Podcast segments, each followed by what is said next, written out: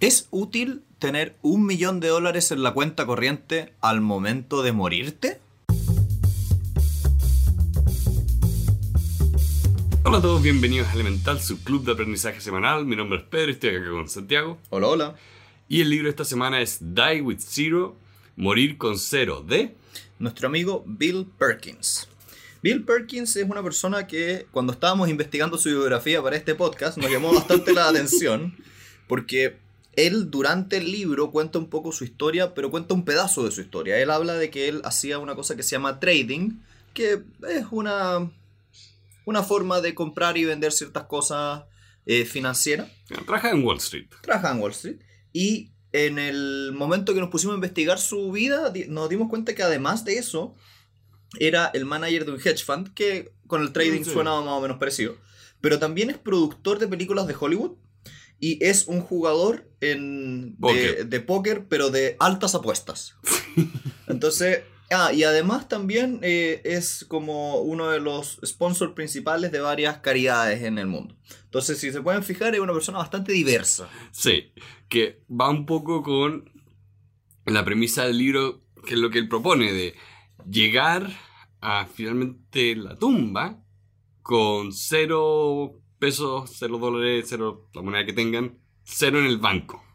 un, un poco con la idea de que tienes que optimizar tu vida de manera tal de que uses el dinero que tienes, no que te mueras con el dinero porque al final del día no sirve para nada ese dinero una vez que te morís. Exacto. Y al tiro tengo que decir que el, el libro me gustó cómo estaba escrito. El autor reconoce inmediatamente de que finalmente va a estar hablando a una audiencia específica, un problema particular que no se aplica a todo el mundo. Sí, porque esta premisa no va a servir para una persona que no pueda acumular tanta riqueza. Claro, y él lo dice como, oye, si tú estás luchando por sobrevivir, esta idea no te sirve. Esta idea te sirve cuando finalmente eres alguien que logra ahorrar, logra acumular riqueza y lo que él propone es que no lo hagas por hacerlo, no acumules riqueza como si fuera algo automático. Trata de, oye, si vas a gastar tanto de tu vida trabajando, recibe algo a cambio que no sea solo el cheque a fin de mes. Mm. Y ahí igual el, el enfoque es, es bien positivo, porque por ejemplo el, el libro parte hablando de que su primera regla es más que optimiza o maximiza tu dinero, es maximiza tus experiencias de vida positivas. En otras palabras, como que le pone el énfasis a decir, yo lo que quiero es que tú te preocupes de vivir una buena vida, Sí. más allá de que tú te preocupes de ganar mucho dinero. Y cuando habla de experiencias, él se refiere a experiencias como las imaginamos todos, desde ir a viajar, salir con los amigos, salir a comer, hacer ese tipo de cuestiones. La idea de él o su premisa es, la vida se compone de una serie de experiencias y de hecho más adelante vamos a tocar otros temas muy interesantes como el tema de la memoria que me gustó un montón. Eh, optimiza, genera esta serie de experiencias y vas a tener una vida llena. Sí. De hecho, hay otro libro que quiero leer eventualmente que habla de la psicología del gasto, en el sentido de cuáles son las cosas que nos hacen más feliz a la hora de gastar. Como si tengo, eh, digamos, 100 dólares, ¿qué es mejor? ¿Que me compre algo para mí o que haga un regalo? O que me compre un objeto o una experiencia. Claro. Igual es interesante porque yo creo que ya está relativamente conocido en el inconsciente colectivo de que la idea de comprar experiencias es más placentero para el cerebro, entre comillas, que, las, que los objetos. Pero hasta cierto punto, como que yo lo he visto varias veces como en el diario, en Emol, como, como lo he visto en el diario como cultura pop. Pero no sé si está interiorizado, porque aún así tú ves a las personas gastando mucho en objetos. Mi impresión es que no está interiorizado. Mi impresión es que el común de las personas, y esto también es producto como un poco del marketing, busca más el objeto nuevo. Hay mucho énfasis en tener el último juguete y a mí me llama mucho la atención, por ejemplo, tú y yo no lo, no lo hacemos, nos gustan, nos gusta la tecnología, pero no estamos obsesionados con siempre tener el último objeto tecnológico. Sí, de hecho, en este mismo minuto en nuestras manos tenemos iPads que tienen. El mío de tener 7, 8 años. Claro, el mío creo que lo compré en el 2018. Ya tiene 3, 4 años ya. Sí, en su minuto eran los nuevos. Cuando yo lo cambie voy a comprar el que acabe de salir, pero mi ciclo de recambio es más lento. Y entonces me llama mucha atención esa gente que es, quiero el nuevo celular todos los años. Yo he intentado hacer eso, de tener el celular nuevo todos los años, pero porque hago un poquitito de trampa con un arbitraje. Básicamente en palabras sencillas, por si alguien más quiere hacer el truco. en Chile, donde nosotros vivimos, los iPhone los venden con un tipo de cambio, es decir, hacen una equivalencia a las tiendas de que te venden un dólar a mil pesos. En palabras sencillas te dicen, si en Estados Unidos esto vale mil, yo voy a multiplicarlo por un dólar mil, por lo tanto un millón. En Chile, también para los que no son chilenos, la paridad o el tipo de cambio está más cercano entre los 800, 780. En otras palabras, ellos te venden un objeto como si el dólar valiera mil, cuando en realidad en la vida real vale 800, por lo tanto generan una diferencia de como un 20%. Y ese 20% tú, es bien interesante porque si tú vendes el iPhone de último modelo, pero del año anterior, el valor ha bajado como un 15%. En otras palabras, si en Chile vendes el celular del año pasado, tienes más o menos el mismo valor en dinero que el iPhone nuevo en Estados Unidos. Por lo tanto, en algunas oportunidades he tenido la opción de tomar el mío del año pasado, venderlo, conseguirme a alguien que está viajando y que me traiga uno nuevo. Entonces me sale costo cero tener la última versión.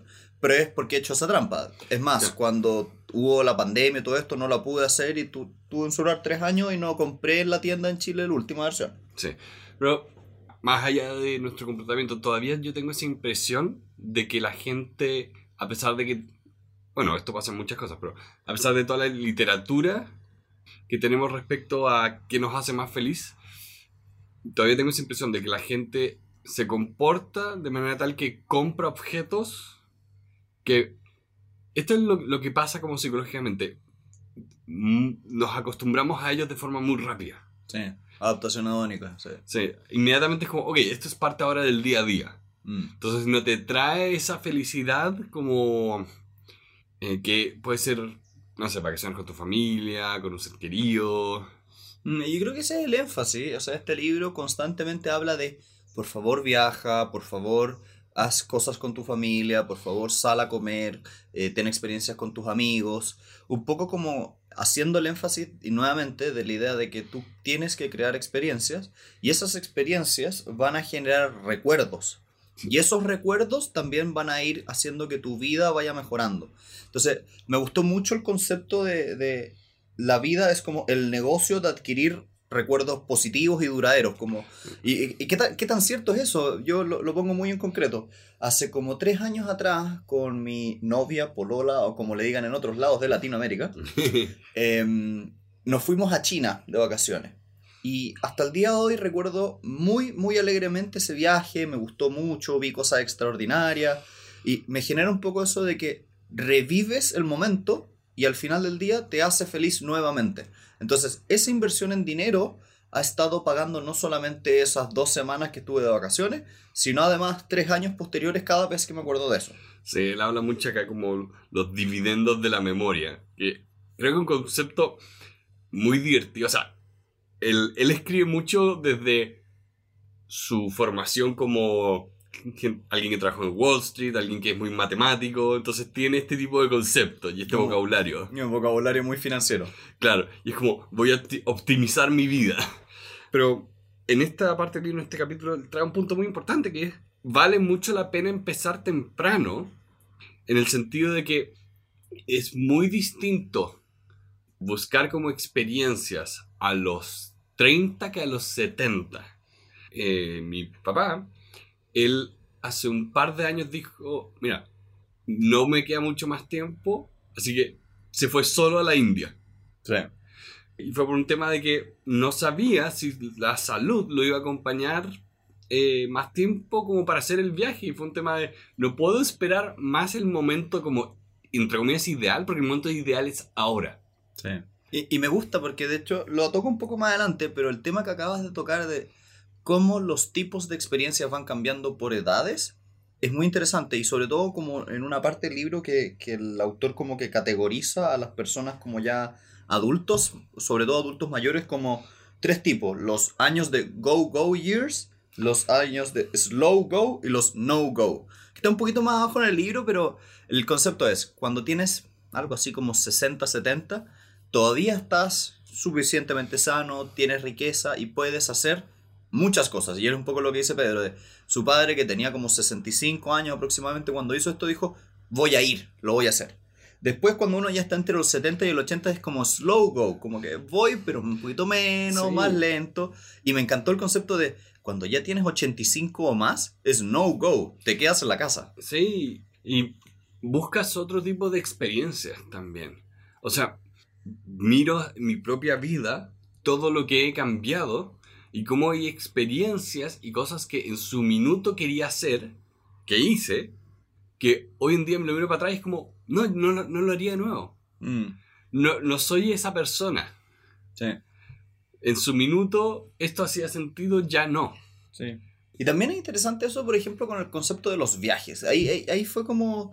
También me estoy desordenando un poco en la, en la conversación en- respecto al dale. libro, pero me gustó mucho esa parte, Pedro, de donde el, el tipo decía como, piensa bien los tipos de viajes que quieres hacer en relación a tu etapa de la vida. Y decía, por ejemplo, si quieres hacer un, un viaje que implica, por ejemplo, mochilear mucho y dormir en carpa y caminar mucho, idealmente hazlo joven. Sí. Si quieres hacer un viaje que es caro, es lento y es un crucero, puedes hacerlo viejo, no pasa Sí. nada. Sí. Eh, me da risa. Mi mamá siempre me cuenta que un momento él, ella hacía mochileo, que esto de irse de viaje con una mochila y nada más. No sé si el concepto de mochileo es un chilenismo, Ah, sí, Sí. buen, buen punto, sí. pero es eso, irse, irse de viaje con una mochila, mucho campamento, mucho eh, pedir que te lleven. Y contaba que con sus amigas lograron que las llevaran en avión. ¿Cómo lograron eso?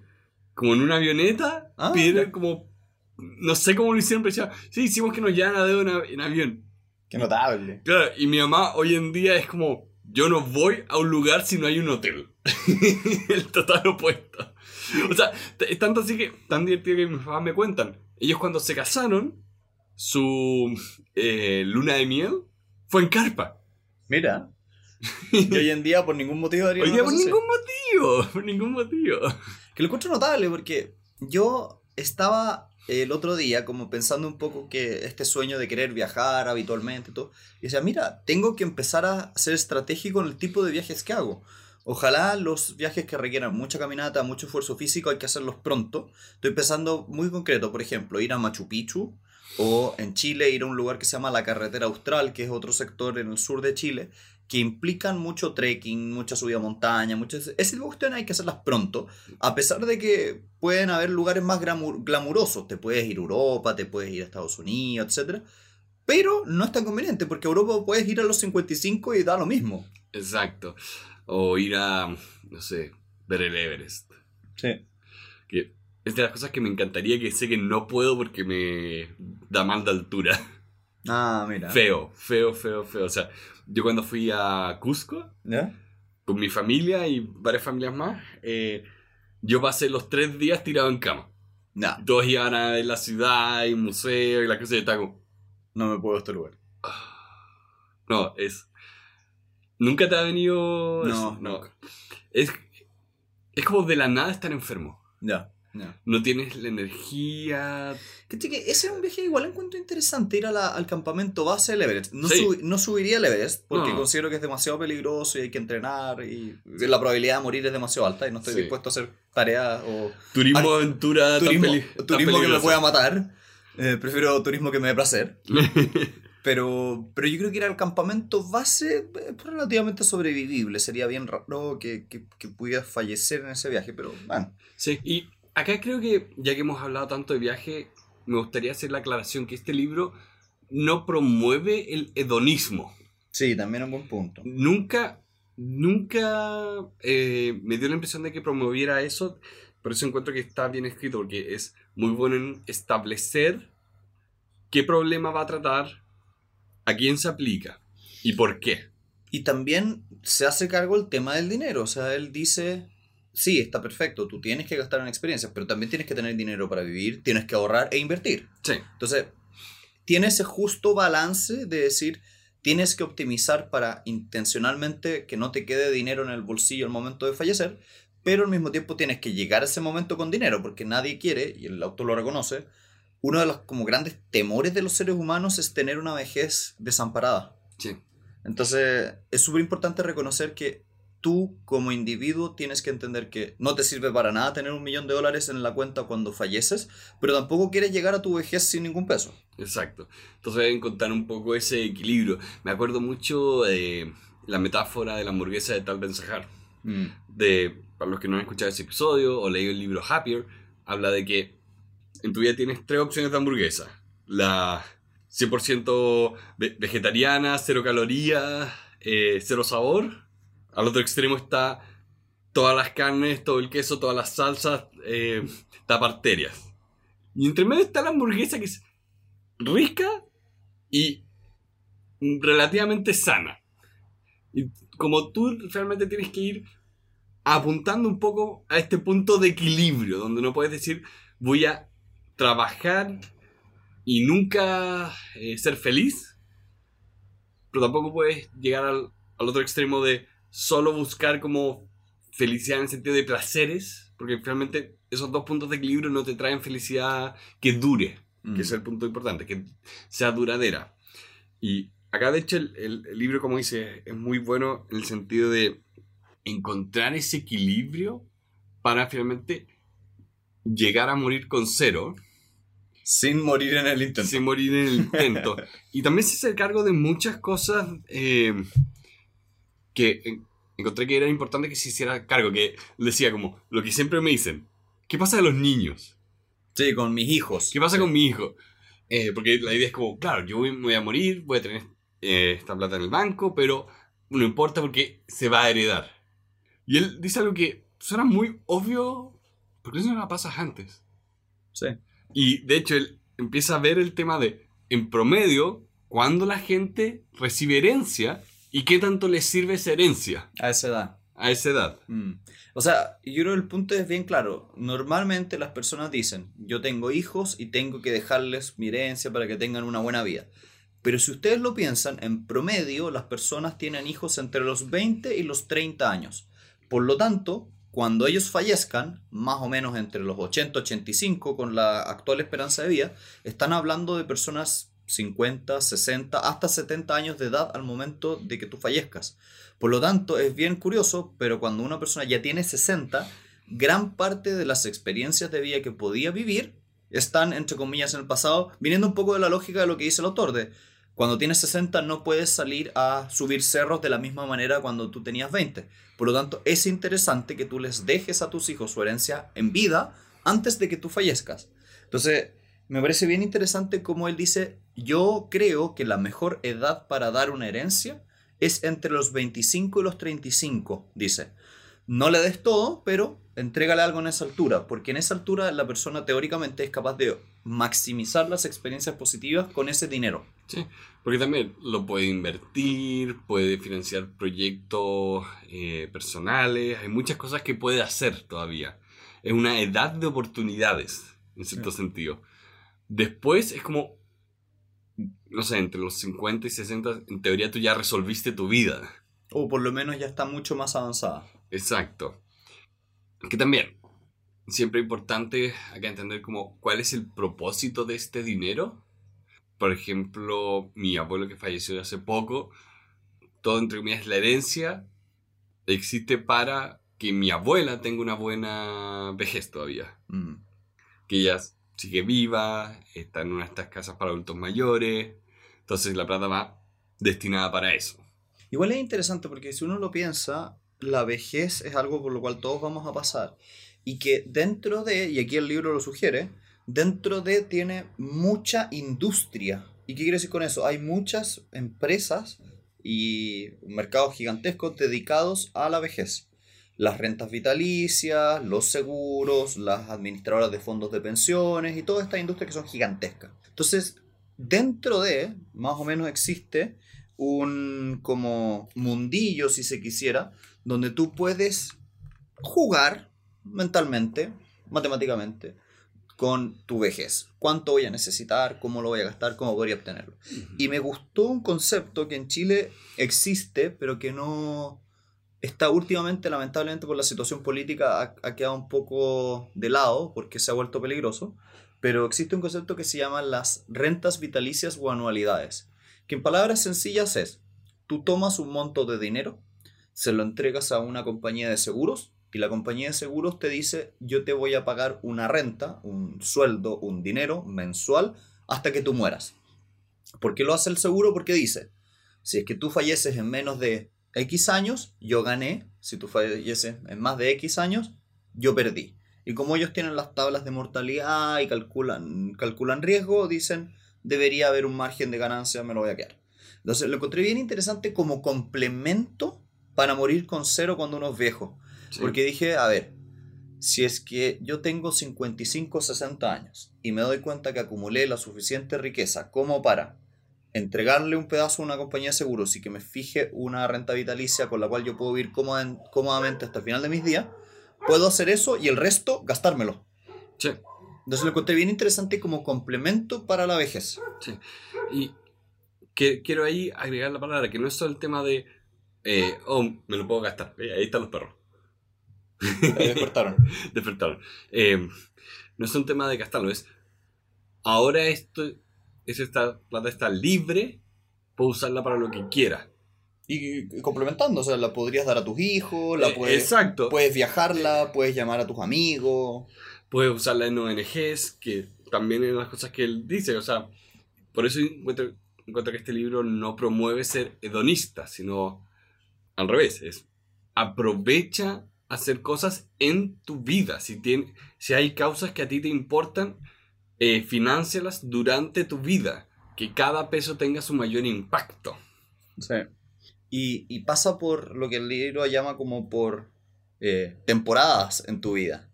Me gustó también ese concepto. En el capítulo 7 el libro habla de tu vida puede dividirse como en grupos, ya sea de 5, 10, 15 años.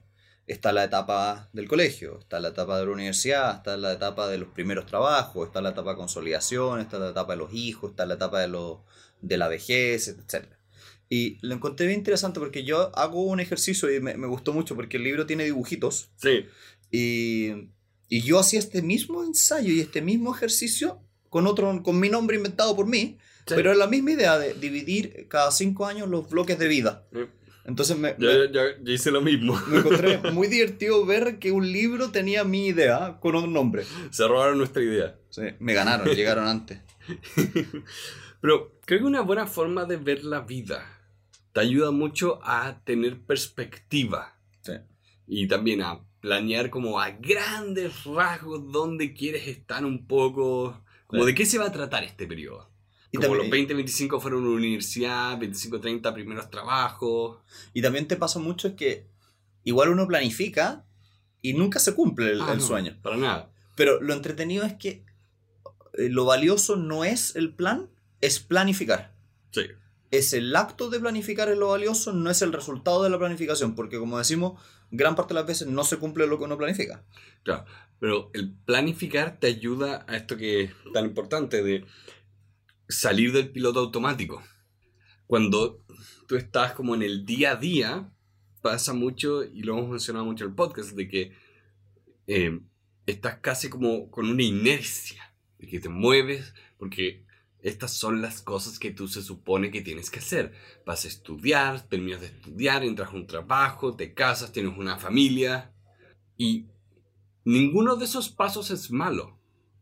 Lo que ocurre es que esos pasos a veces se cumplen sin pensar. Sí. Y por eso el autor lo dice mucho acá. Lo dice sexual. Lo que quiero yo es que las personas vivan siendo verdaderas a ellos mismos Mm. No siguiendo como las reglas que la sociedad les pone, no siguiendo las expectativas que la sociedad les pone. Y creo que eso es muy importante. Y, durante esa... Y ser, ser contigo mismo tiene que ver con muchos elementos dentro de los cuales está cuánto tiempo tienes disponible, cuánto dinero tienes disponible, cuánta salud tienes disponible. Entonces, es muy valioso poder evaluar el camino, estos cinco años, este bloque que viene, a la luz de eso. Dinero, salud, tiempo. Te va quedando menos tiempo, tienes que hacer cierto tipo de cosas. Te va quedando menos salud, tienes que hacer cierto tipo de cosas. Vas a tener más dinero, tienes que hacer cierto tipo de cosas. Y un poco el libro como que juega con esto de las temporadas y todo, y te dice, mira, la lógica es, tú tienes que buscar usar tu dinero mientras estás vivo, heredarlo y todo, incluido lo que hemos conversado, y no llegar más allá. Porque también esto es una idea que la encontré valiosa, de si es que tú ahorraste, no sé, un millón de dólares más de lo que alcanzaste a usar en tu vida porque falleciste antes, quiere decir que pasaste trabajando una cierta cantidad de tiempo que te demoraste en acumular ese millón de dólares extra. Por ejemplo, si demoraste 10 años en conseguir ese dinero, trabajaste 10 años que no deberías haber trabajado porque literalmente no usaste ese dinero que trabajaste. Sí. Que eso es una forma que yo encontré fascinante del libro, de cómo hacía esta relación de tiempo, dinero y después como eh, lo aplicaba tanto al ganarlo como al gastarlo. Mm. Como, por ejemplo, cuando hablaba de la vejez. Como, oye, ¿cómo puede ser que tú vayas a gastar, como dices, 10 años de tu vida para obtener un millón de dólares, cosa de gastar ese millón de dólares en prolongar un año de tu vida a los 90? Mm. No, no, no hace sentido. Sí. No hace ningún sentido. De hecho, esto es algo que me, me llama mucho la atención y también es un tema muy, muy personal, pero mi mamá siempre, siempre lo dice y lo comenta, especialmente con esto que falleció mi abuelo hace relativamente poco, cuando empezó la pandemia, no por la pandemia, sino por cáncer. Hay enfermedades que la verdad no vale la pena pelearlas, Mm. especialmente, más que nada, en ciertos momentos de tu vida. O sea, mi abuelo que eh, tenía más de, ten- tenía casi 90, mi abuela que tenía casi 90, es gente que para ellos también no valía, no valía la pena como perseguir, eh, pelear contra estas enfermedades como con la esperanza de prolongar la vida un año más cuando, entre comillas, ya vivieron su vida, Sí. ya sacaron provecho, ya conocieron a sus bisnietos. Ahí el punto también que es, tú tienes que pensar que tienes que optimizar, ojalá no quedarte con dinero al momento de la muerte, pero, pero uno como que no sabe calcularlo. No, Uno no sabe calcularlo y el otro tampoco que uno no sabe es, o el argumento muy válido de, a mí me gusta lo que hago. Estoy trabajando en algo que me, me da placer. Un poco la idea de, tú tienes que pensar en esta vejez pero de manera responsable. Es Sí. decir, invirtiendo, teniendo dinero y no quedándote con una vejez no digna para tus propios estándares. Sí, pero ahí con eso que dices que el autor lo aborda de, ah, es que a mí me gusta mi, mi trabajo, es como, decía, ya, pero nadie, nadie llega a los 90 años y se dice a sí mismo, qué rico que trabajé tanto. Sí. ¿Te, te acuerdas cuando de, hecho hicimos un No, episodio? no, espérate, y esa frase que decía, no hay ninguna tumba en que diga, eh, estoy tan orgulloso de esas horas extra que hice. no, está muy, muy bien escrito en ese sentido. Eh, pero nosotros también vimos en un minuto el estudio más largo que se ha hecho sobre la felicidad, donde la gente valoriza mucho más los amigos, la familia, y me acuerdo de una película que vi gracias a mi polola, eh, de estas románticas que se llama About Time, ah, sí, sí la he visto. donde el padre, el protagonista, dice como, mira, yo logré vivir mi vida siendo alguien que se jubiló a los 50 años para pasar más tiempo con sus hijos. Y fui muy feliz. Ya. Y, y ahí es donde yo pienso a lo que un- apunta un poco esto, de no sacrifiques tu vida por trabajar cuando esta relación como de ingreso-gasto es tan mala. Mm. No gastes 10 años de tu vida en obtener un año de tu vejez. Y también es importante entender los momentos. O sea, el autor dice, no es lo mismo trabajar más en la niñez de tus hijos, donde se están formando emocionalmente, donde te necesitan, de una de las etapas más bonitas, que cuando ellos, por ejemplo, ya salieron del colegio. Entonces, ten un poco de estrategia al momento de entender cuándo es el momento adecuado para gastar más tiempo trabajando. Y yo creo que aquí hay un desbalance muy típico en la sociedad que nos rodea. Yo he visto muy habitualmente que los padres, bajo la lógica de proveer más dinero, tienden a pasar menos tiempo de lo que les gustaría o podrían con sus hijos. Y termina pasando de que tienes hijos que viven en casas de oro, pero totalmente abandonados. Entonces, un poco la inteligencia de este libro es decirte, intenta maximizar tus experiencias de vida. Más valioso para ti va a ser el recuerdo de ir con tu hijo a una plaza y verlo con sus primeros pasos a esas dos, tres horas extra para hacer ese memo que enviaste en la noche. Exacto. Entonces, qué valioso este libro como te muestra, mira, el dinero al final del día es un medio, no es un fin. Sí. Que creo que no lo dice textualmente, pero se subentiende. Sí, y también me da mucha risa. Yo cuando empecé a leer eh, el, el libro, decía como, este autor tiene, tiene cara de tener como 50 años y escribir, escribir este libro para su amigo. Llegó como más de la mitad. Celebré mi, mi cumpleaños número 50 hace poco. Sabía, sabía, soy seco. Ahora, también él, como hemos repetido reiteradas veces, viene desde un lugar del privilegio. Y eso es importante entenderlo. O sea, nosotros que Pedro y yo que estudiamos mucho el tema de las finanzas personales, nos gusta y, y, vamos por un camino bien potente en ese sentido, este tipo de libros nos llega cerca porque nos hace sentido. Pero yo entiendo perfectamente que este libro no es para una persona que está pasándolo mal financieramente, porque que tú le digas, deja de trabajar para, eh, para vivir más la experiencia y te va a responder como no me alcanza para poner pan sobre la mesa. Sí, es como si te dicen el dinero no compra la felicidad y tú puedes responder, ya, pero el dinero arregla el hoyo en mi techo.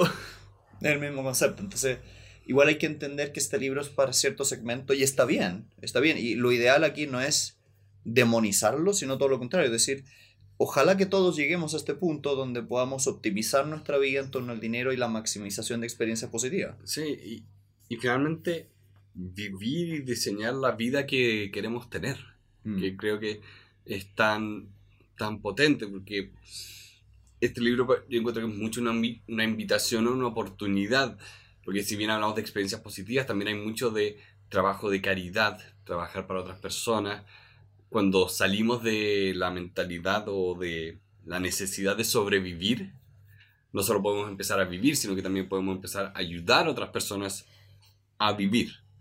Que eso yo también lo, eh, lo veo mucho en los trabajos que han hecho ciertos familiares míos, que yo admiro mucho. A mí me pasa un poco que yo hice propias este tipo de lecciones hace no mucho tiempo. Me pasa que eh, los que me han escuchado el podcast y todo, me tocó una infancia relativamente dura, no tan dura, pero tuvo algunos momentos duros. Y eso me setió mentalmente o me hizo creer que la vida era trabajar, esforzarse demasiado, eh, ser excesivamente eh, trabajador y estudioso. Y durante una etapa relativamente larga de mi vida, yo diría hasta hace como unos 3, 4 años, yo ni siquiera me tomaba vacaciones creo que me tomé ninguna, en un, un, periodo largo de como unos 10 años. Y me di cuenta que eso era un error y que había que gastar en experiencias hace ya como unos 3 o 4 años atrás. Y he hecho un poco ese switch. Me ha costado, sigo todavía con ese tipo de mentalidad. Sí, todavía me, todavía me mandas mensajes como, me porté mal. ¿Qué proyecto empezó? Otro proyecto más. Otro proyecto más. Pero por lo menos ahora tomo vacaciones. Antes sí. no hacía eso. Sí. Entonces, un poco la lógica de, de, de, este libro es hacernos la invitación a entender que las experiencias, las relaciones son lo que al final vale la pena. Y volver al concepto de los dividendos de memoria. O sea, vale mucho más un recuerdo bonito con tus amigos en una celebración que el último auto. Sí, a mí me pasó literalmente ayer. O sea, nosotros estamos grabando esto el 26 de febrero. Eh, y justo ayer salió el juego que yo llevo esperando por como tres años y por casualidades de la vida me pidieron que yo fuera a buscar a mi abuela para almorzar. Ya. Entonces yo estaba como mentalizado toda la semana, o sea, meses ya. Termino de trabajar, voy a comprarme el juego, juego toda la tarde. Y me, me hey, puedes pasar a buscar a tu abuela. Y fue como, ya, vamos, vamos a buscar a mi abuela. Y resultó ser una experiencia muy placentera. Porque la paso a buscar, llego a mi casa con mis papás y también está uno de mis sobrinos. Entonces fue muy, muy bonito ver a mi abuela con su bisnieto, porque mi, abuela ahora tiene demencia senil, apenas nos reconoce y nada, pero verla a pesar de que casi no lo reconoce, ser tan afectiva con este niño pequeño, pedirle, besi- pedirle besos, pedirle abrazos constantemente, que me recordó mucho de... Mi abuela siempre ha sido así, siempre fue esta persona tan cariñosa y yo tuve una niñez muy feliz gracias a ella. Y tener ese refuerzo de esa memoria, de ese sentimiento, es tanto más valioso que haber ido a comprar un juego nuevo. Y yo creo que Qué ahí, impactante. y yo creo que ahí el libro tal vez podría haberse adicionado algo que no está, que nosotros lo hemos trabajado mucho, que es el concepto del journaling o tener un diario de vida. En, en el inconsciente colectivo, en las películas, siempre se habla de que el, de que el tener un diario de vida es como de niños, eh, como de jóvenes. Y la verdad las cosas es que uno de los ejercicios más bonitos que, que hago normalmente es tener un diario de vida. Y no tiene por qué ser físico. Yo, por ejemplo, lo hago en mi celular en una aplicación y funciona muy bien para capturar este tipo de momentos. Y últimamente he estado... Diario de gratitud. Ahora he estado últimamente como aprovechando la función de que los celulares tienen ya cámaras de fotos impresionantes, que saco fotos con el celular, las guardo en el diario de vida y las voy revisando. Sí. Y yo partí este ejercicio ya, me sorprende, hace como casi 8 años.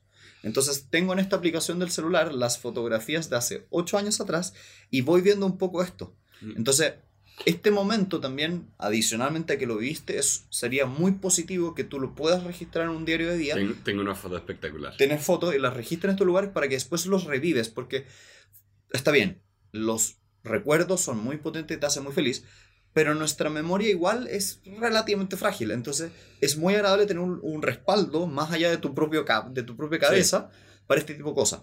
Sí. Entonces, que a mí, a mí me pasa, por ejemplo, que yo hago un trabajo de memoria que consiste en revisar lo que hice en esta fecha, pero los años anteriores a través del diario de día. Y por ejemplo, en febrero yo fui a China. Entonces me estaba acordando un poco de los viajes, lo que hice ese día, dónde fui, qué vi.